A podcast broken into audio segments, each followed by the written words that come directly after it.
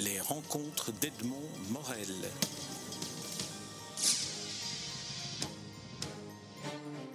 Sylvie Vanille Botars, nous nous rencontrons à l'occasion de la publication du livre Noctuel. Je viens de rencontrer Jacques Callon à propos de ce livre qui a évoqué quelques-uns des, souvenirs que lui a inspiré le livre et quelques étapes de sa vie. J'aimerais que vous nous disiez en quoi consiste orchestrer un livre comme Noctuel consacré à Jacques Callon.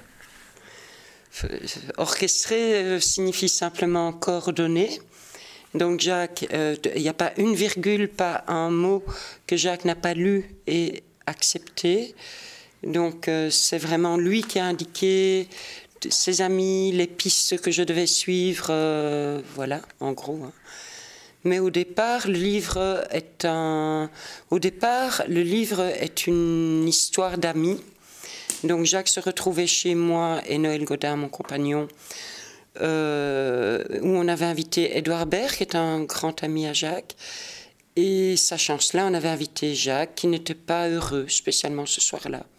Et donc on s'est dit, mais qu'est-ce qui se passe? Il m'a dit, écoute, la Belgique, on, enfin voilà, c'est épouvantable. Euh, euh, j'ai des textes, des, voilà, rien n'est publié. Voilà, c'est une indigence folle. Et donc là-dessus, on un peu aidé par l'alcool et l'enthousiasme, euh, on s'est dit, ben, on va t'éditer, euh, Edouard euh, spécialement. Et puis deux ans après, personne, il n'y a rien qui se passe. Et là, je dis non, c'est pas bien, donc je, je, me décide, moi, à, à démarcher, venir fréquemment, lui poser d'abord de petites questions, et puis peu à peu, on se rapproche. Et le livre s'est fait peu à peu, en fait. Et donc au départ, ça devait être une petite plaquette. On n'avait pas d'éditeur. Noël le trouve via l'âge d'homme. Et puis l'éditeur lui-même, séduit par la figure de, Jacques, qu'on invite à l'occasion. Quand l'éditeur est là, hop, hmm. tout ça devient plus important. Et, voilà, et on trouve que c'est normal. Et ça, ça, fleurit comme ça. Qu'est-ce qui, euh, je vais vous poser la, euh, la, question que j'ai posée en fin d'entretien à Jacques Calonne. Qu'est-ce qui vous a le plus frappé dans, dans le recueil de, de, tous ces éléments qui sont à la fois des textes, à la fois des, des facsimilés de, de manuscrits, euh, des éléments? En fait, il ne, il manque que la musique, il manque un, un supplément sonore. Sonore que j'aurais aimé introduire dans, dans le livre. J'ai rêvé qu'il y ait un CD. Euh, le problème était économique. Euh, voilà, pour l'éditeur, c'était compliqué. C'est diffusé sur trois pays euh, la Suisse, la France et la Belgique. Et c'était compliqué avec la SABAM et avec la euh, la, la, manufacture du CD à mettre un à un dans les livres, ça c'était, c'était cher et donc voilà. Donc ça c'est ce qui manque, on ne trouve pas dans le livre. Mais par contre, parlons alors de ce qu'on y trouve. Alors on y trouve des choses tout à fait étonnantes comme euh, des facsimilés de, de, partitions, des facsimilés de manuscrits notamment. J'évoquais avec Jacques Calonne la liste d'objets trouvés dans des poubelles ou alors des carnets, des romans inachevés, les bêtises du mois. Alors c'était un travail de, de bénédictin pour rassembler tout ça Alors non, parce que Jacques finalement est quelqu'un de très rigoureux. Et les carnets existaient. Donc c'était pas un travail énorme. Jacques est quelqu'un, en fait, de, très horizontal dans sa démarche et il, il, est pointilleux. Donc, il a un carnet pour ceci, un carnet pour cela. Donc, c'était pas effrayant au niveau des archives. Bien sûr que c'est pas exhaustif parce que c'est un puissant fond chez Jacques Calonne. voilà. euh, donc j'ai pas trouvé que c'était un, travail énorme. D'autre part, il y avait beaucoup de découvertes de mon côté, donc c'était stimulant.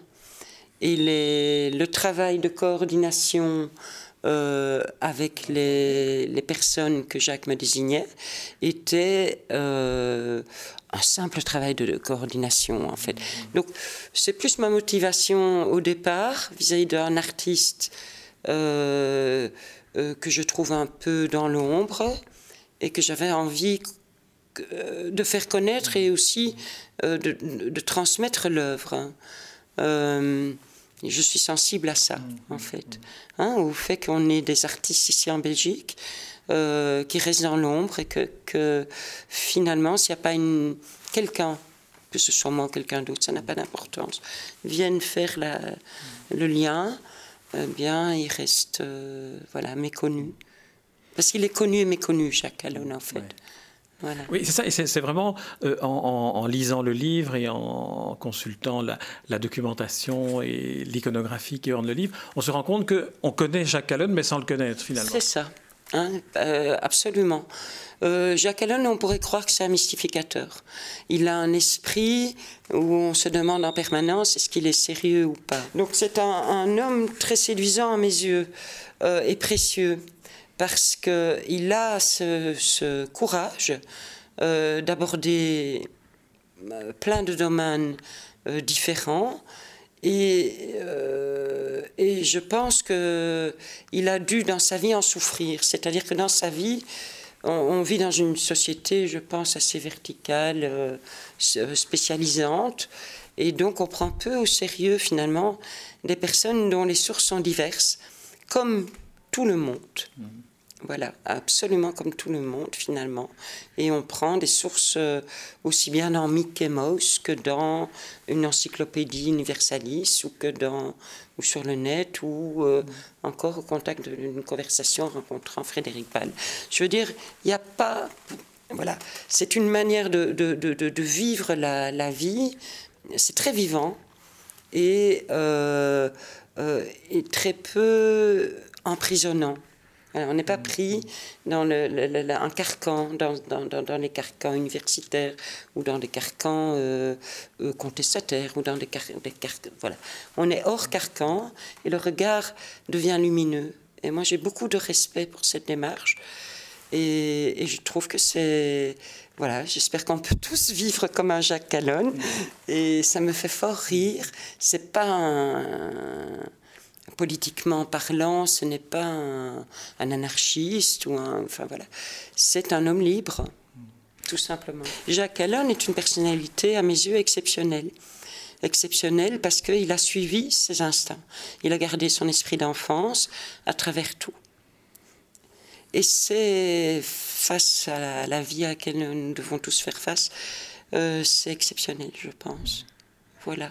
Et c'est un autodidacte, c'est quelqu'un qui a euh, autodidacte aidé, hein, parce qu'il a quand même été à Darmstadt, il a suivi des cours, etc. Enfin, c'est tout à fait exceptionnel dans l'histoire de la Belgique comme compositeur, par exemple. L'innovateur, il a toujours voulu être à l'avant-garde des choses, euh, euh, comme il le pouvait aussi, avec les limites qu'il pouvait avoir. Hein, moi, mon père, Brotars, était aussi innovateur. Hum, euh, mais par exemple, Jacques Allen n'aurait pas pu suivre les traces d'un Brotars parce que le, les, univers étaient les sources inspiratrices et les, et les rencontres dans la vie n'étaient pas les mêmes.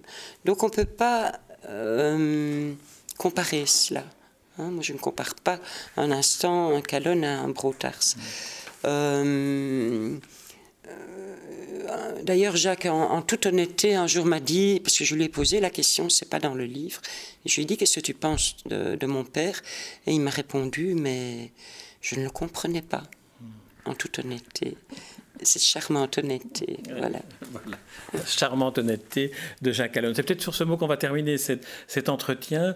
Euh, Sylvie Vanille Brotars, je vous en remercie. Alors, je rappelle le titre du livre Noctuel, paru à l'âge d'homme, et c'est un livre qui est consacré à Jacques Calonne, qui contient beaucoup d'œuvres et de reproductions d'œuvres picturales de Jacques Calonne, des textes à lui consacrés, et vous avez orchestré tout cet ensemble pour en faire ce qui est un très beau livre d'art, un très beau livre d'hommage, et puis, euh, on, sent bien toute l'affection euh, admirative que vous avez pour l'homme et hein, l'artiste. C'était un plaisir. Voilà. voilà. Eh bien. Merci, euh, Sylvie Vanille-Brotard. Les rencontres d'Edmond Morel.